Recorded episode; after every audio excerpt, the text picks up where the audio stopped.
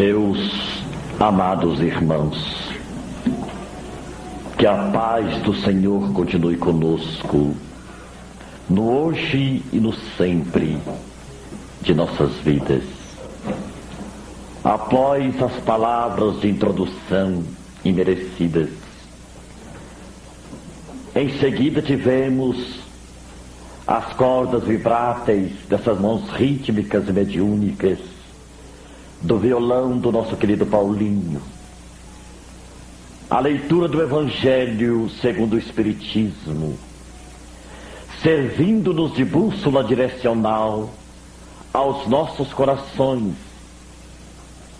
Nós abraçamos a todos da cidade de Maringá, com aquela fraternidade maior que a doutrina espírita nos ensinou a conquistar e com os nossos corações embalados na melodia da doutrina espírita, todos nós aqui estamos em busca da paz e da consolação, de maiores aberturas para a nossa mente, para que elas se tornem receptivas às inspirações do mundo espiritual para vivenciarmos lá fora os nossos testemunhos de fé, nesta hora de transição do planeta em que residimos, hora de grandes cataclismos morais, em que a fé é desafiada em sua plenitude.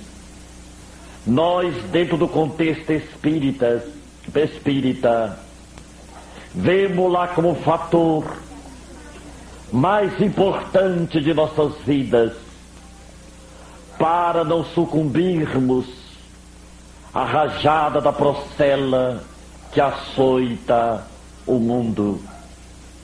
Nesta hora difícil da travessia da reencarnação, nós estamos serenos confiantes daquele que pronunciou as palavras da consolação. Quando ele afirmar aos discípulos que passaria terra e céus, mas que ele permaneceria conosco até a consumação dos séculos. E que em seu nome o Pai enviaria ao mundo o Consolador prometido, para que as suas palavras fossem reouvidas porque muitos a esqueceriam e elas seriam às vezes deturpadas.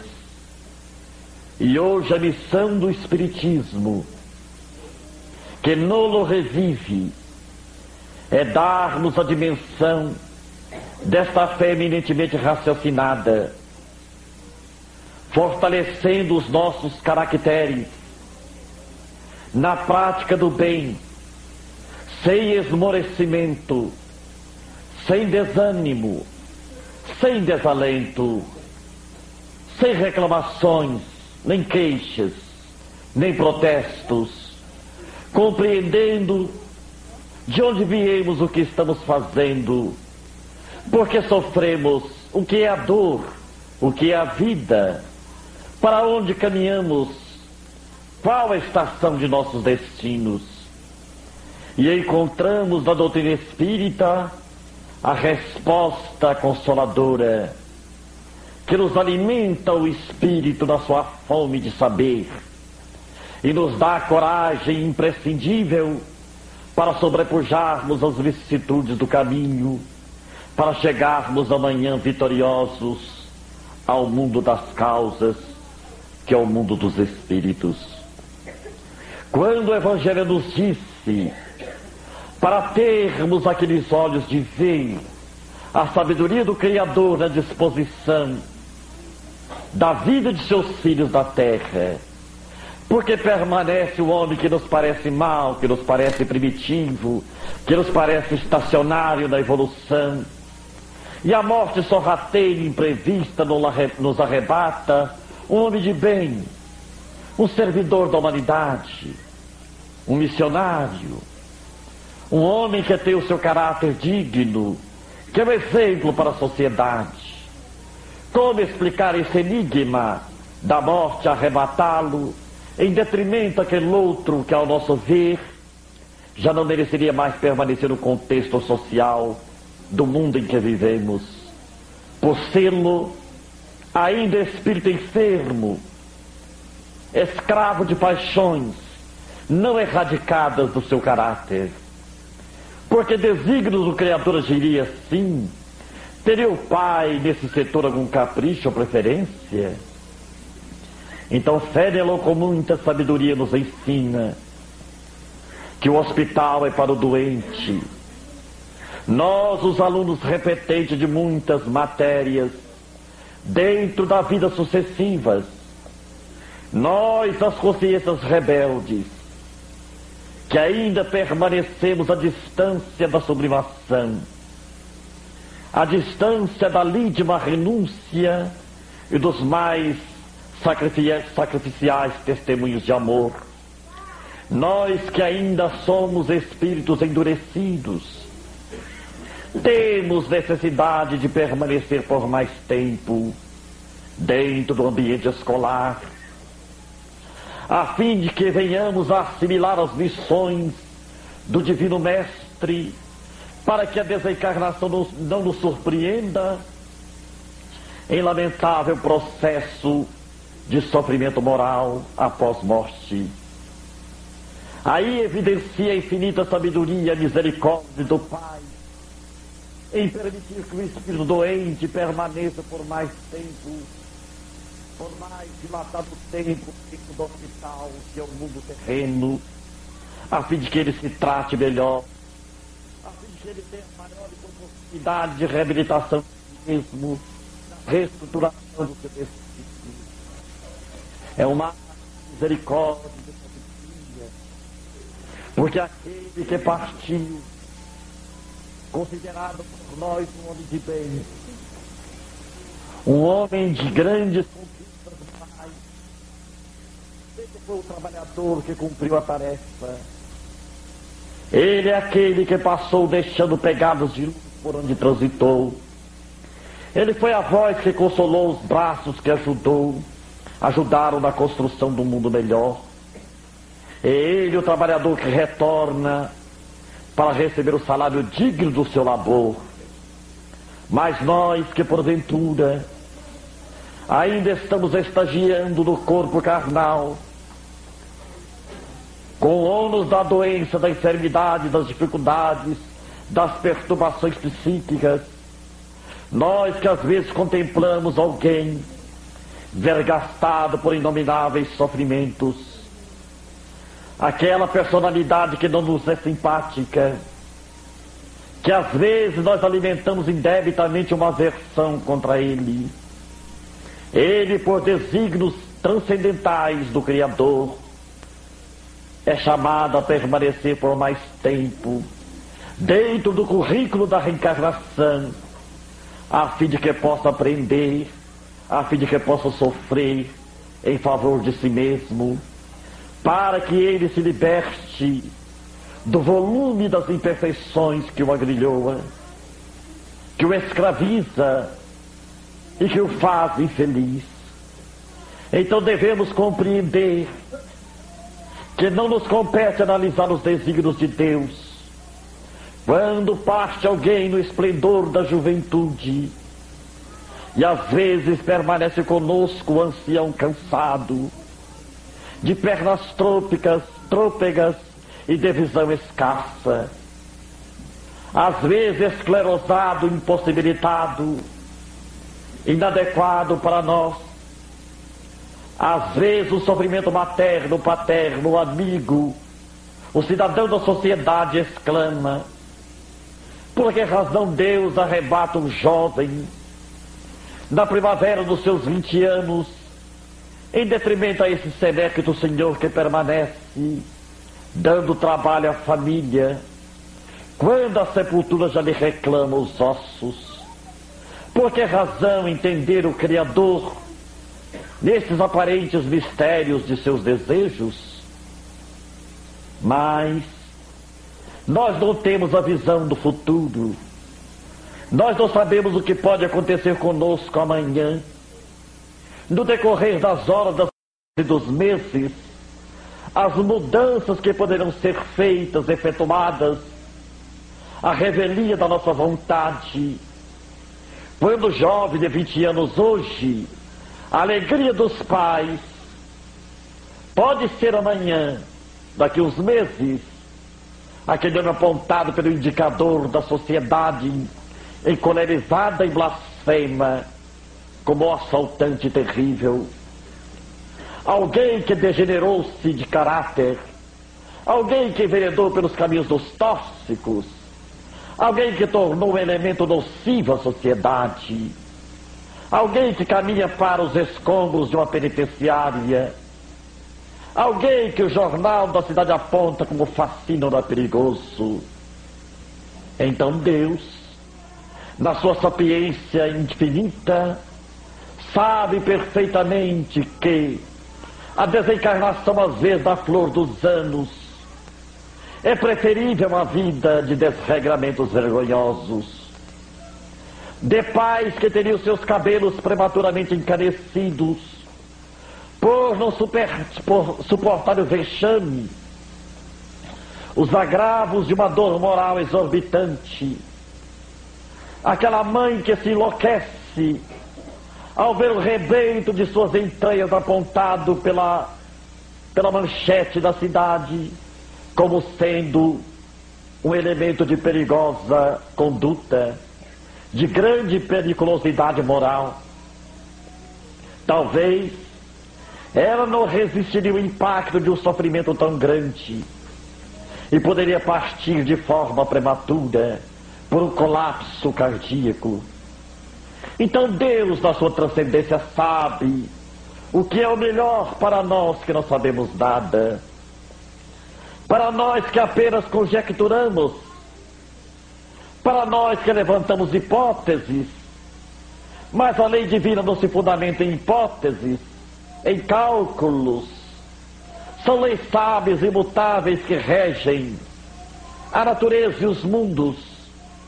E para todos nós elas patenteiam a mesma sabedoria, a mesma propriedade sempre realizando o melhor em favor do mundo, sempre realizando o melhor em favor do homem.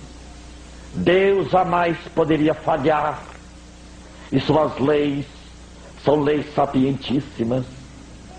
O que, que nos falta a nós outros é maior maturidade psicológica, maior oportunidade de visão espiritual de acendamento dos nossos recursos psíquicos para compreendermos as nuances das leis. Porque, evidentemente, nós somos espíritos falhos, espíritos que ainda estamos caminhando morosamente no campo das conquistas morais. Fizemos um gran, uma grande conquista no sentido científico tecnológico propriamente dito. O homem que até ontem cavalgava no dorso de animais pacatos, hoje desafia as estrelas em espaçonaves velozes. O homem que outrora caminhava nas ruas empoeiradas de Jerusalém, de Jericó, hoje corre em automóveis velozes, em pistas asfaltadas, arranha-céus pomposos, evidenciando a técnica das construções, época de computadores e robôs, é técnicas avançadas de comunicação. Mas o homem, como espírito, pouco evolutivo, ele ainda traz consigo os amálgamas das paixões, que não conseguiu dominá-las, refreá-las, erradicá-las do seu próprio eu. E vemos aí a sociedade humana agitada, conturbada, pelo procedimento heterogêneo do comportamento humano, que nos faz às vezes estarrecidos e até descrentes. Nesta hora, pois, de mutações, de mudanças imprescindíveis à felicidade do mundo, nesta hora em que o joio está sendo peneirado, nesta hora de valores seletivos do planeta, erupções, terremotos, acidentes de grandes portes.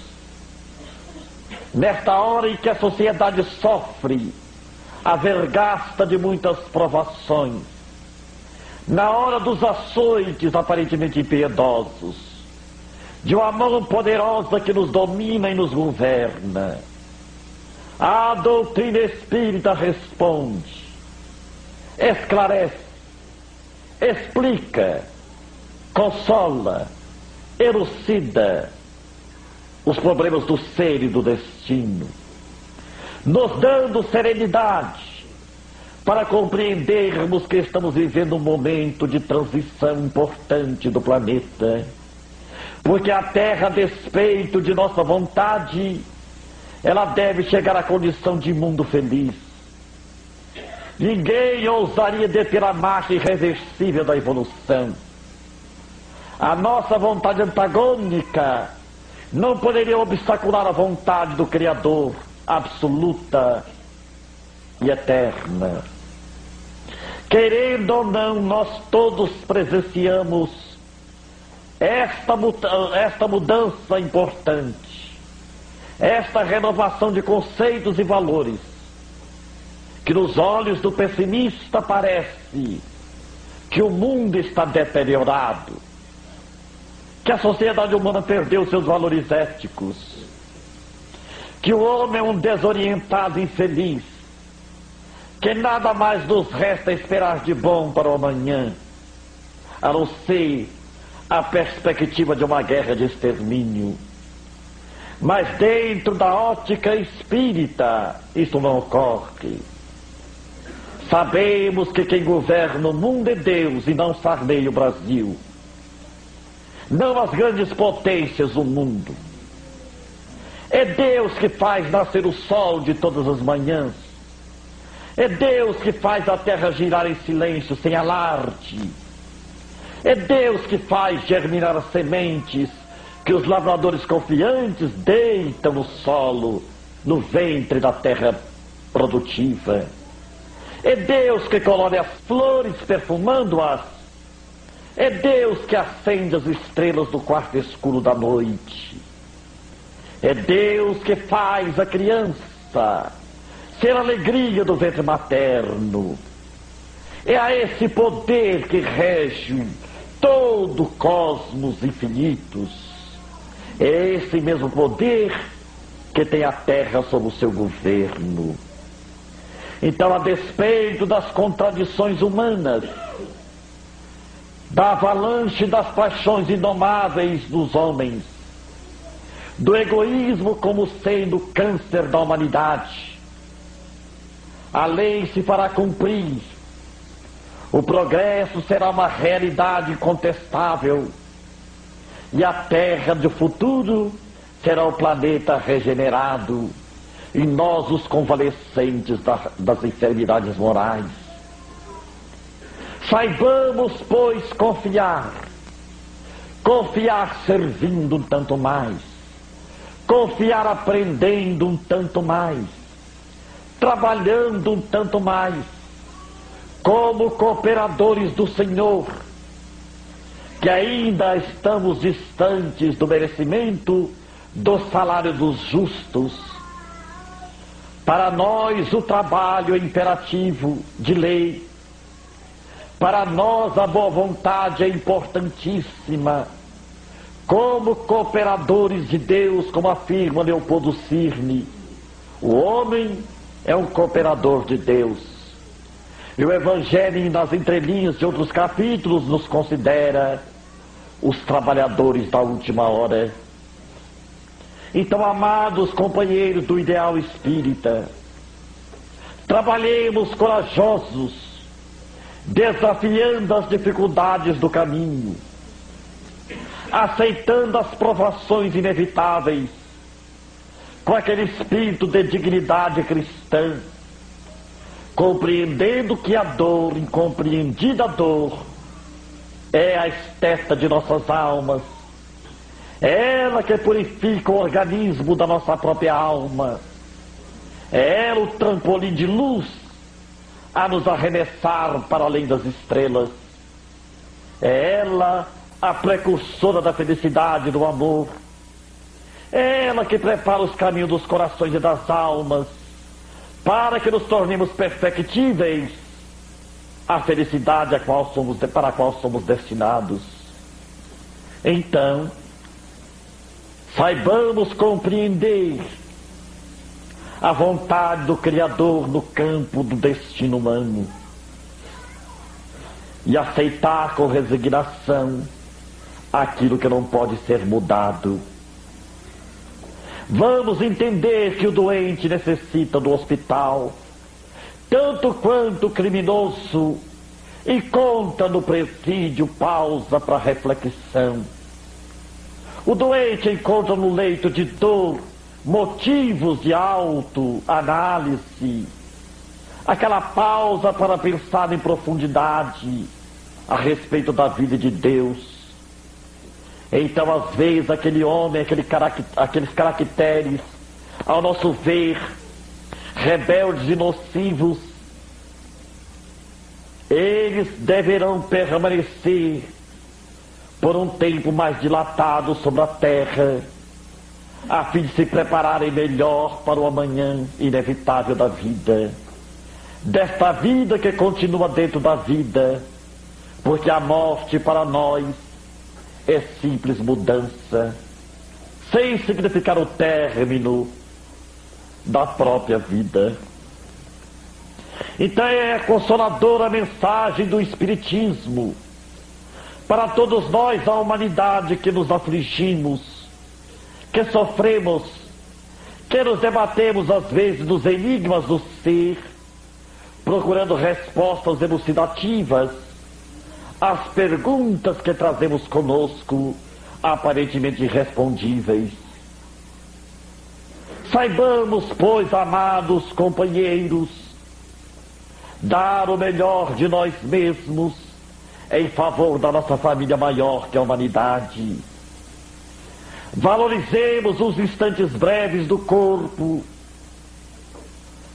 doando de nós o melhor possível, porque a nossa transição terrena é rápida diante do infinito. Vocês hão de recordar que o nosso amado Chico Xavier pôde dizer nos canais da TV Bandeirante de São Paulo, numa entrevista concedida a César Vanucci, que os seus 60 anos de mediunidade para Jesus não passou de seis minutos de serviço.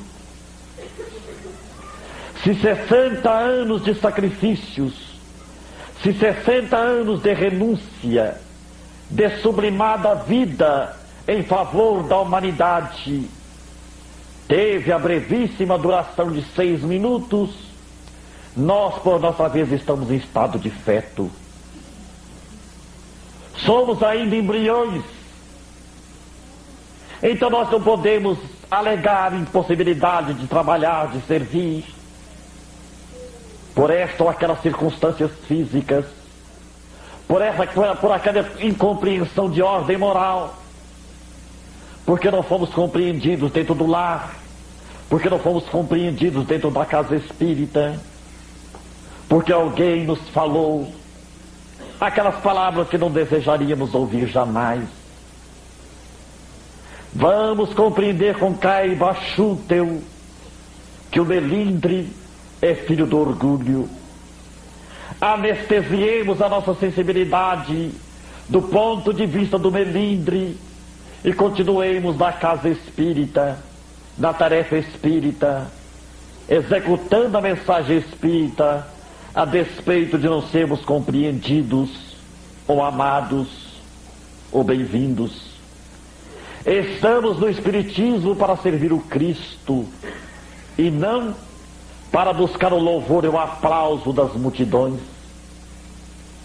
Porque a multidão é sempre incoerente aqueles que receberam do Cristo a bênção da saúde, do raciocínio lusto após a loucura, ele que ordena a paralíticos que andassem, a cegos que enxergassem, a leprosos que ficassem limpos.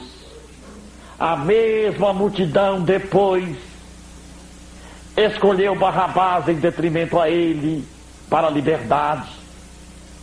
Quando Pilatos, representando todos nós, na sua dubiedade de caráter, pergunta: A quem quereis que eu liberte?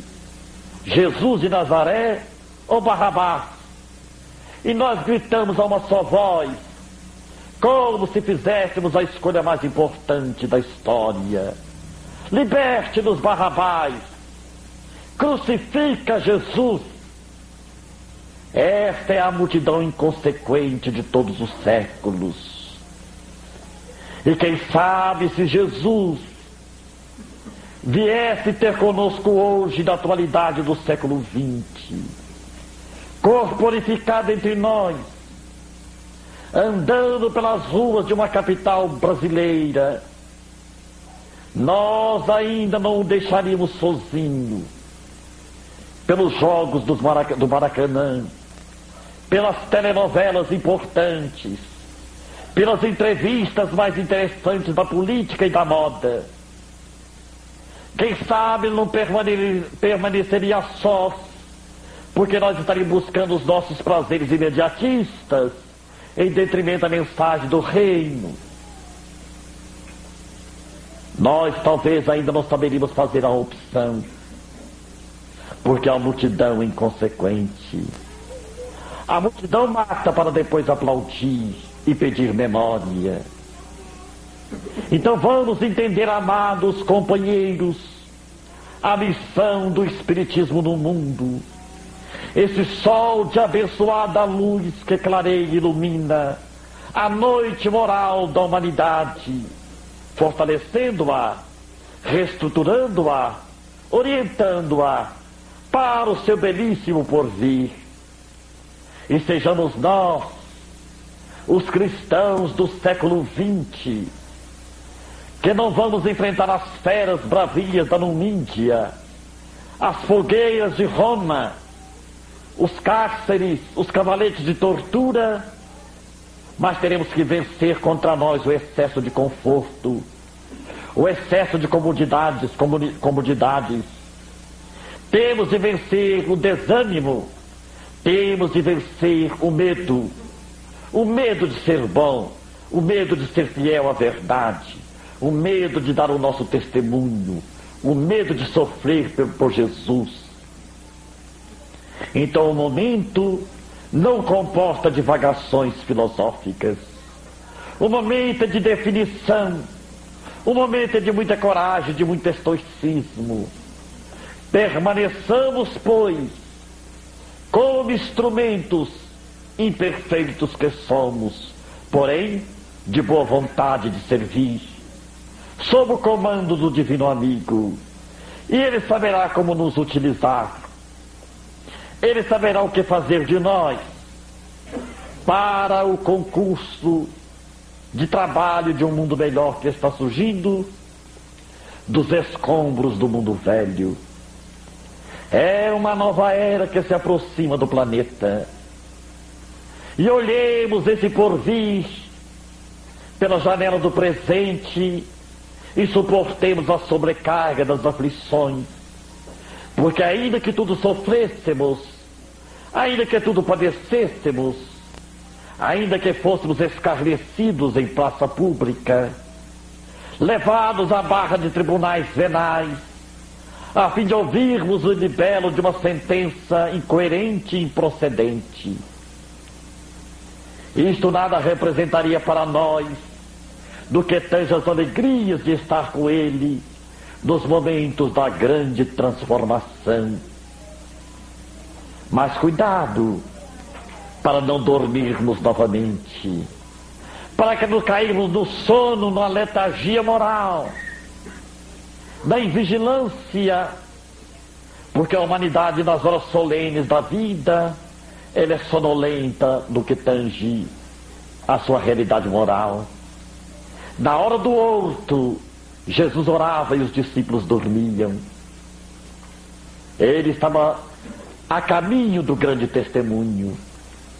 que neste momento, quando olhamos o panorama da história, milhares de missionários que por aqui passaram, dando tudo de si em favor do progresso da humanidade nas áreas da ciência, das artes, da filosofia e da religião.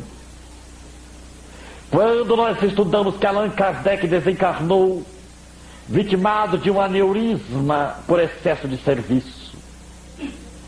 Quando nós olhamos a figura de Chico Xavier, fisicamente esgotado, sem quase nenhuma reserva orgânica, em nome do trabalho, nós perguntamos a nós mesmos: o que estamos fazendo do Espiritismo?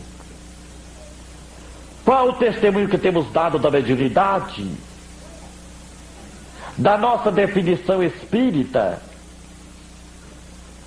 Então não nos é lícito reclamar, protestar, bradar aos céus irados, achando que Deus tenha faltado talvez com a complacência para um capricho das nossas ilusões.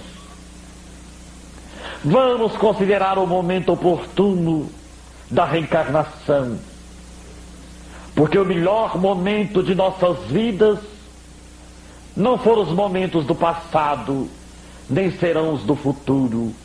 É o momento do agora é o momento do momento que passa. É o hoje. Porque o hoje vai definir o amanhã, tanto quanto agora definiu antes. Hoje somos o que fomos.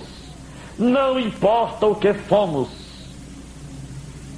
Mas agora, o já, esse momento, ele é importante porque ele vai definir o futuro, o amanhã, o após, que há de vir.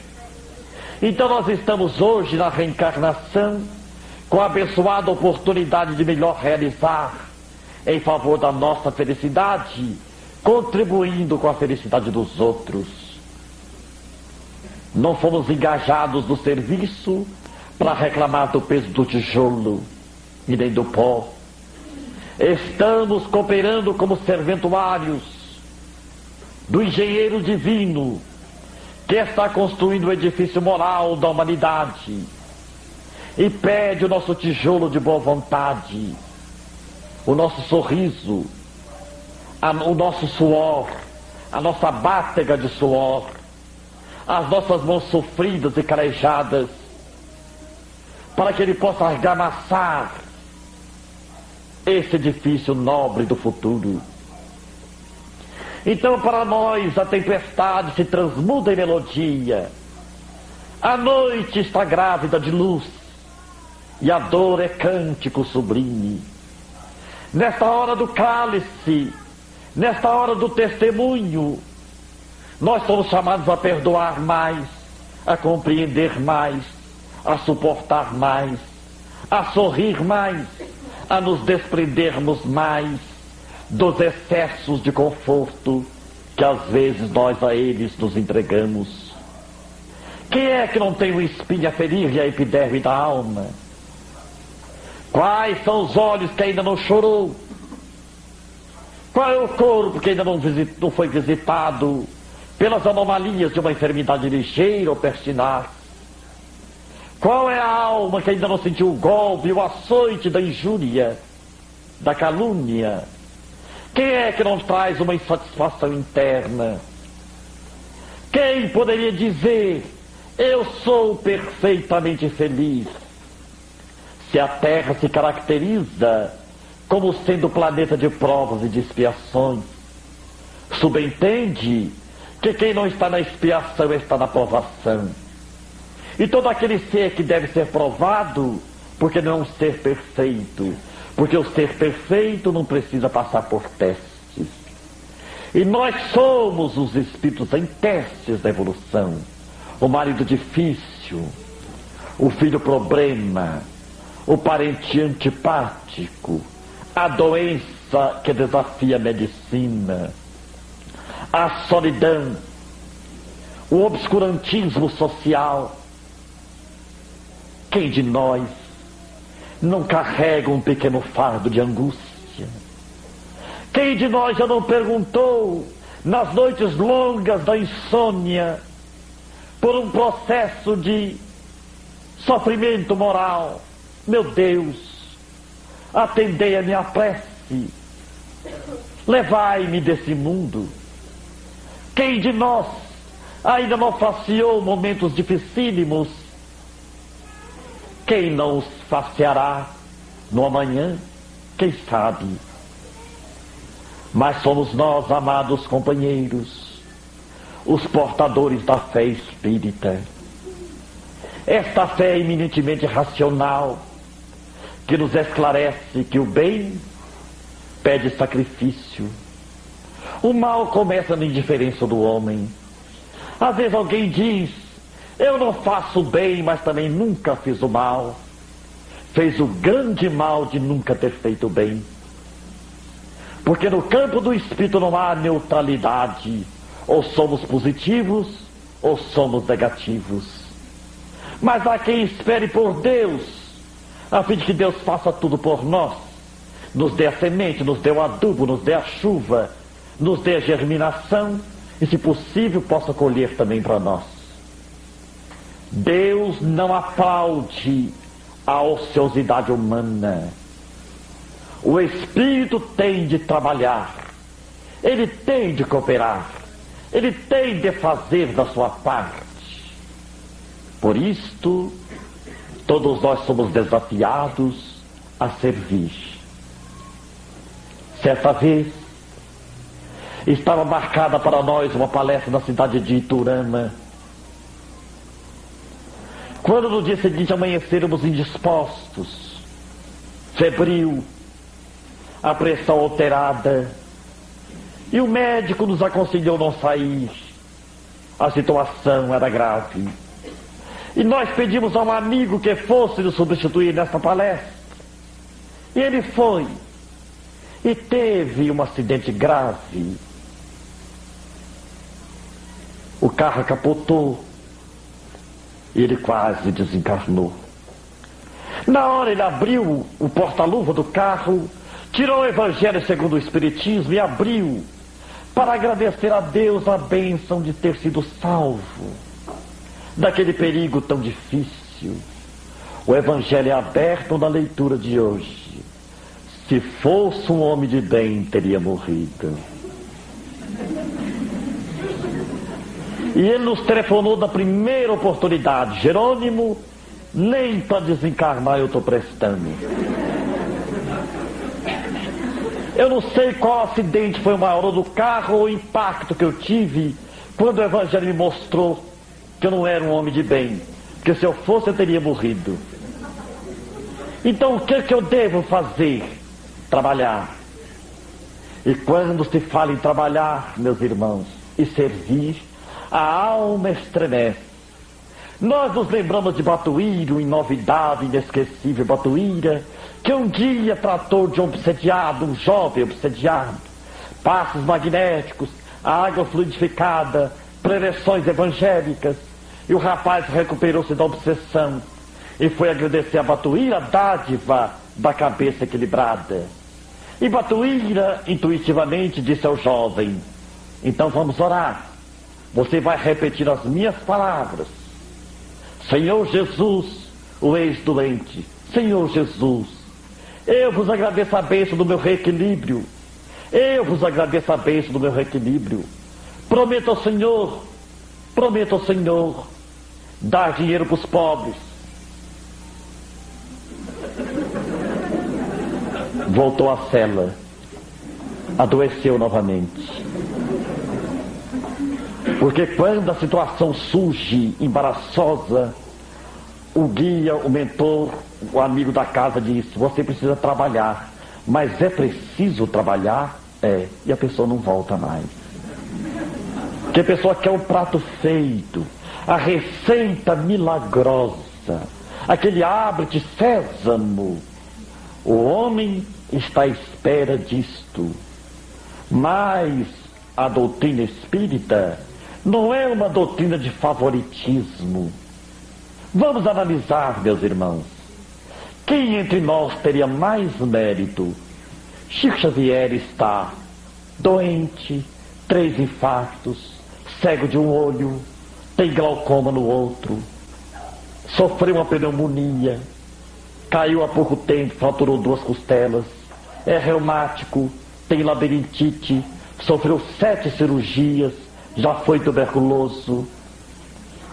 Por que que Bezerra de Menezes, Emmanuel e outros beneméritos da espiritualidade nunca rasgou seu corpo, fazendo nele uma cirurgia de milagre? Ele que fala, conversa, dialoga, convive com a mais elevada espiritualidade, está lá se arrastando porque a lei não admite privilégios. Nem o Cristo os teve. Jesus não caminhou numa vereda de flores. Três, quatro estações. A manjedoura, o horto, o sinédrio e o calvário. Jesus não transitou com facilidades.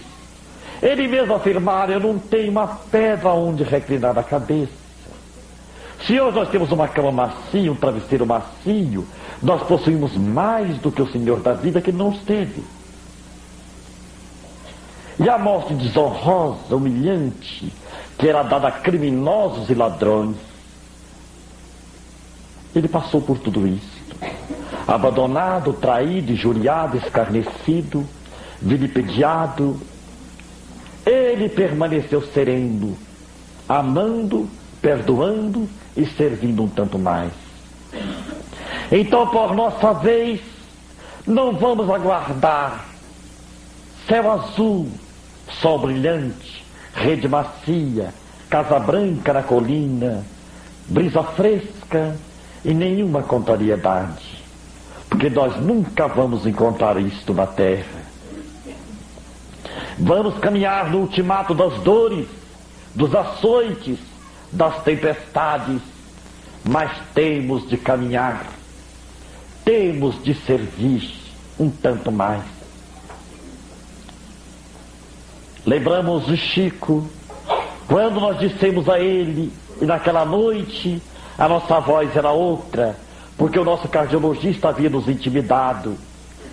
Seu coração está por um fio.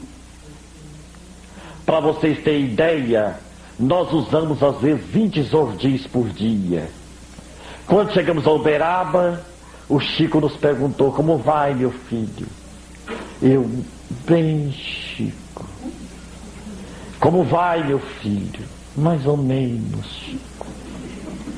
E ele falou: O que, que foi com você? Chico, médico, eu estou viajando com meu testado de óbito. Meu coração está por um fio. Ele sorriu e disse assim: Ah, benditos fios. Existe fio de nylon, fio de aço. É,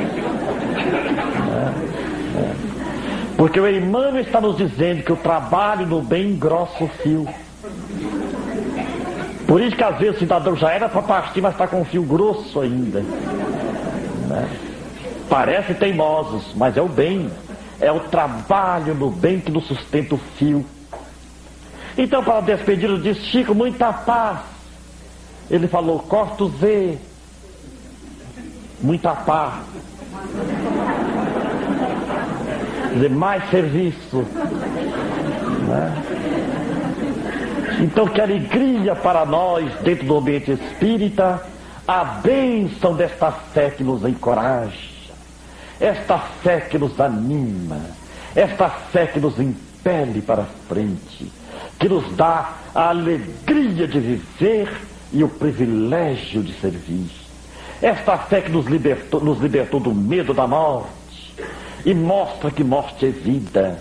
E eu me lembro de uma trova do Cornélio Pires que diz assim: No túmulo de João de Souza, li a seguinte inscrição: No túmulo de João de Souza, aqui finalmente descansa quem nunca fez outra coisa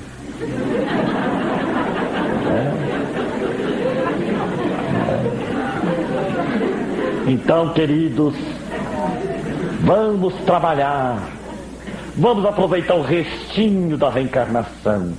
Minha mãe é uma mulher analfabeta de 82 anos, mas de espírito muito inteligente. Ela chegou perto de mim e disse assim: Você vai viajar outra vez? Eu falei: Vou. Meu filho, eu não entendo.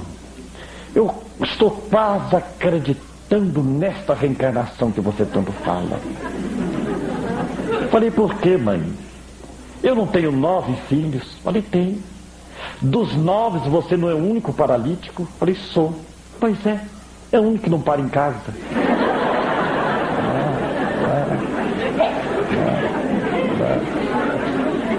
Falei, mãe, mas eu não posso ser paralítico da alma.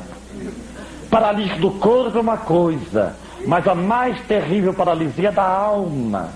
É a alma que se sente inútil dentro da vida, impossibilitada de sorrir, de cantar, de amar, de falar o nome de Deus, de abençoar a cada coração. Então não posso me deter nas limitações do corpo, porque o corpo é uma veste que se desgasta mas nós somos cidadãos das estrelas, espíritos imortais. É a maior dádiva do Espiritismo. Então, companheiros, o próprio guarda de trânsito reconhece isto. A perua 130 ele parou e falou assim: o senhor estava 130 nesse carro. E o guarda disse: olha o rapaz da cama. O guarda faz 18 anos que esse moço passa para lá, para cá, para lá, para cá. Pra lá.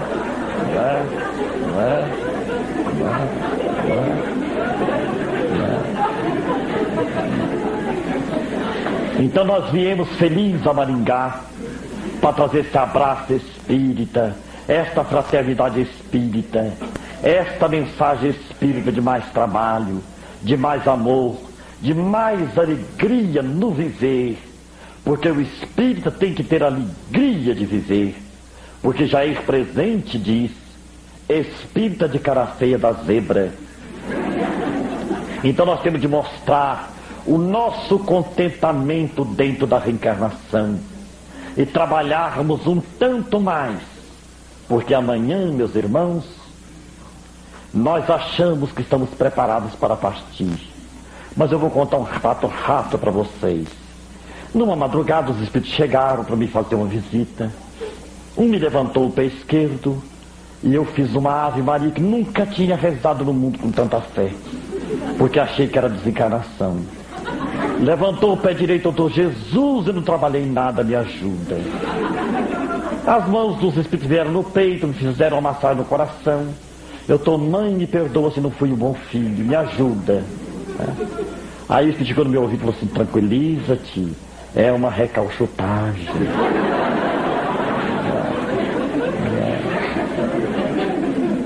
Então, gente, a gente tem que trabalhar muito.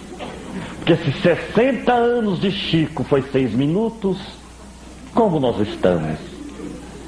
Então vamos trabalhar. Porque, como afirmou o médio de Pedro Leopoldo, meu filho, quem não trabalha dá trabalho. Então vamos trabalhar. E o Evangelho é um convite vivo de oportunidades para que todos nós espíritas hoje e amanhã, sejamos os trabalhadores conscientes de nossas responsabilidades, porque tudo passa, menos o tesouro das horas perdidas. Que o Senhor nos abençoe.